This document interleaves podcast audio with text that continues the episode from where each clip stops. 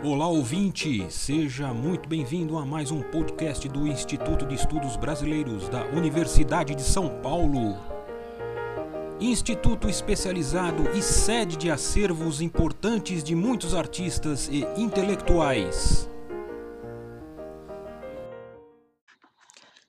A pandemia do Covid-19 tem feito com que busquemos novas formas de contato social e de manutenção das atividades escolares.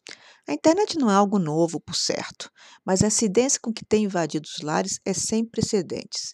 De shows ao vivo, lives, a aulas de pilates, o mundo online tem criado uma realidade paralela e estimulado novas formas de ensino e de extravasamento do espaço circunscrito da sala de aula. Esse movimento, entretanto, não chega a ser novidade. Na década de 20, a introdução do cinema educativo nas escolas tinha objetivos similares. Canuto Mendes de Almeida, escrevendo em 1931, proclamava: O cinema domina o tempo e o espaço, o movimento e a extensão. Sabe concentrar 12 horas no minuto com a mesma perícia que um século num dia. Na mesma área da tela, projeta microorganismos e cadeias de montanhas, acelera, retrai e até imobiliza o movimento. E essas imagens mágicas coordena-as à vontade, sem restrições de espécie alguma porque o cinema está sucessivamente em qualquer parte, possui o dom da ubiquidade, acha-se ao mesmo tempo em lugares diferentes, tudo pode gravar, ligar, separar, ajuntar, intercalar, encadear no sentido mais útil ao ensino. A virtualidade das imagens abria um novo campo perceptivo para ser explorado em sala de aula. Coloria o discurso do professor e enriquecia o ensino pelo contato com o real, entre aspas. Na prática de sala de aula, o filme era visto como um aliado. Silvio Frois Abreu, em 1929, na tese que defendeu concorrendo à cadeira de Geografia Geral, especialmente do Brasil da Escola Normal do Rio de Janeiro, assim se expressava. O cinema deve ser um constante auxiliar do professor. Os filmes reproduzem aspectos típicos de regiões e de povos do mundo inteiro. Entre nós já se vai aplicando o cinema à instrução. Temos no museu, na Quinta da Boa Vista, uma sala onde se fazem frequentemente projeções de grande valor educacional. Mas, tal qual a internet, se por um lado as imensas possibilidades da cinematografia acenavam para os professores, indicando-lhes novos caminhos a percorrer. Por outro, o cinema se afirmava como arte do perverso, do maligno, do antissocial. É uma invenção formidável, terrível, temerosa, que se deve temer. Jonathan Serrano evidenciava o conflito. A população dirigia-se aos cinemas em busca da ficção, da fuga do cotidiano. As salas de projeção cresciam em número, espalhando-se por todas as cidades. Em 1930, existiu no Brasil 1.800 salas de projeção, das quais 74 estavam localizadas na cidade do Rio de Janeiro e 50 na cidade de São Paulo. Somente em 1928 foram exibidos 1.603 filmes, sendo 38 de produção nacional. As sessões iniciavam-se às 14 e seguiam por toda a tarde, estendendo-se até meia-noite. Toda sorte de pessoas frequentavam os cinemas e, nas palavras de Jonatas Serrano, expunha-se à recepção de informações várias, à impressão de sentimentos díspares, muitas vezes perniciosos, deformadores da moral e do caráter, principalmente adolescente. Citando um depoimento de um menino francês, publicado em Comédie de Paris, o autor de Cinema para as Crianças, Jonathan Serrano, ilustrava a perversidade do drama. Dizia o menino: O cinema me dá medo, me atormenta, me faz cismar. Choro e fico doente. O cinema me dá ideias mais. Vem-me ali coisas mais. Os dramas modificam o caráter. Pode a gente se tornar ladrão, assassino degenerado. O discurso moralizador endereçado ao cinema dramático, como era chamado na época a arte cinematográfica que lidava com as paixões humanas, denotava uma crítica à magia da imagem. No entanto, os mesmos educadores que denunciavam a tensão entre arte e real, quando estados a falar sobre o cinema educativo, assumiam a imagem como signo da verdade. O cinema educativo, porque pautado em princípios científicos, orientado por técnicos em educação e dirigidos à reprodução de fenômenos da natureza, natureza ou do homem, no caso dos noticiários, não passava pelo crivo da crítica. O filme era percebido como um simples recurso de visualidade, uma ampliação à capacidade humana de ver o mundo à sua volta.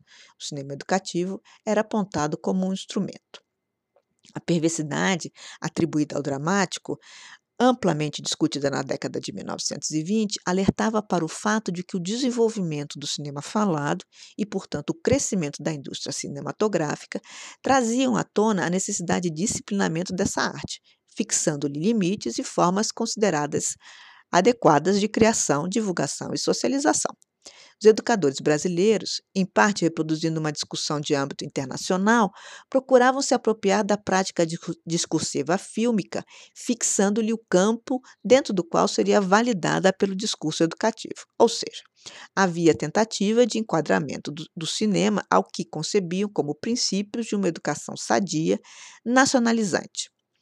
Exemplar foi a fala de Afrânio Peixoto, em 1931. Escolher um bom professor, melhor, uma bela jovem, interessante, interessada professora, dotada do dom de ensinar.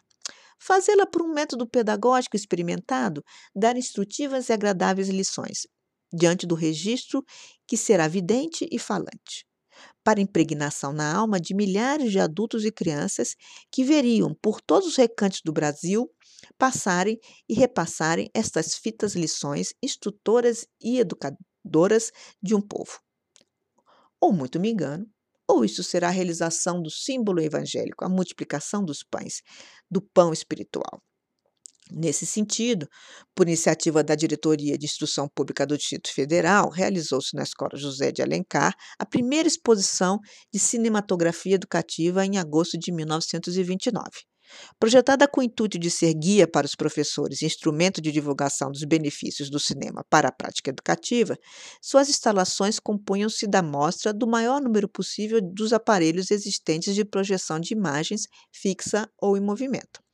Para tanto, seus organizadores, Jonathan Serrano, um aficionado pela cinematografia e que já havia sublinhado a importância do cinema pra, para a educação em 1913, e Venâncio Filho, amigos que juntos em 1931 publicaram Cinema e Educação, entraram em contato com diversas empresas dedicadas à cinematografia e projeção de imagens, solicitando a participação no evento.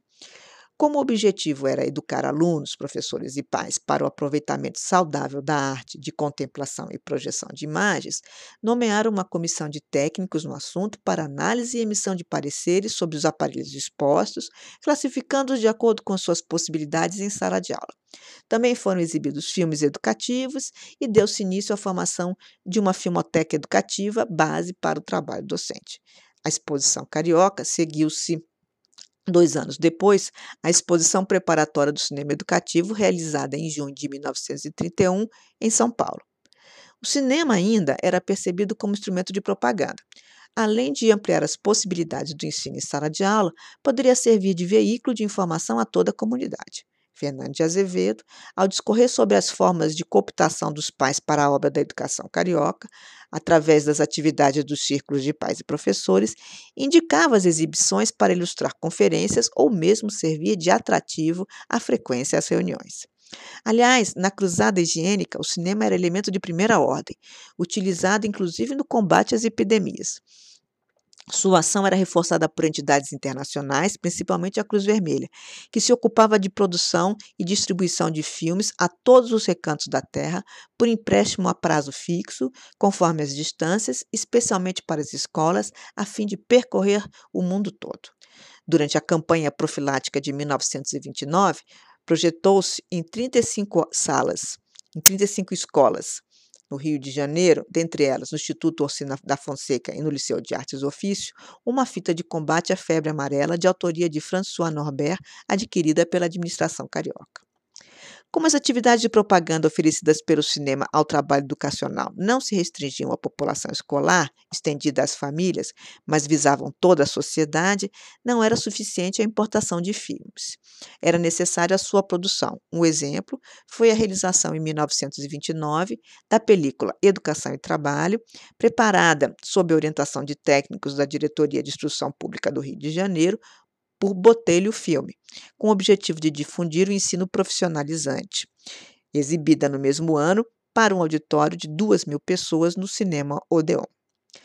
A utilização do cinema como auxiliar na formação moral e intelectual do homem não se circunscrevia ao âmbito da educação oficial. Outras instituições sociais também estavam se apropriando da imagem fílmica para difundir seus preceitos. Clarice Nunes relata que, pela primeira vez em outubro de 1926, a Igreja Católica Francesa, sob a coordenação do cardeal de Bois, exibiu um filme em um dos maiores teatros de Paris, divulgando às congregações religiosas seus trabalhos, esforços e feitos. Aliás, o interesse da Igreja Católica pelo cinema foi tão grande que, em 29 de junho de 1936, Pio XI consagrou ao tema a encíclica Vigilante Cura. Ali afirmava: o cinema é escola, que pode concorrer para o bem ou para o mal, conforme sua aplicação. Pelo cinema conhecia-se o mundo.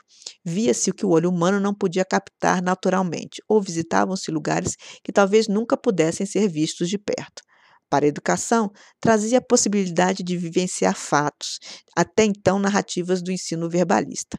Mais ainda, permitia a propaganda de hábitos, normas e ideias, pois o filme disseminava informações mais rápido e prazerosamente que jornais e palestras. Os dilemas vividos com a incorporação do cinema às práticas escolares não são muito diferentes do que hoje presenciamos com a internet. A insegurança que atualmente temos com respeito às informações que chegam sem controle aos sujeitos e os riscos oferecidos pelas fake news, por certo, potencializam as preocupações dos educadores de outrora.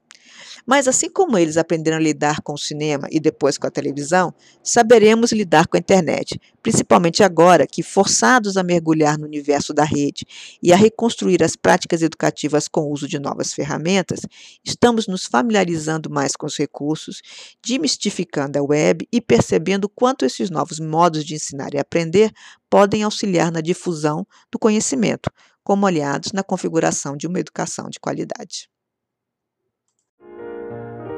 Este podcast do Instituto de Estudos Brasileiros chega ao final. Esperamos que tenham gostado e em breve retornaremos com um novo assunto para você.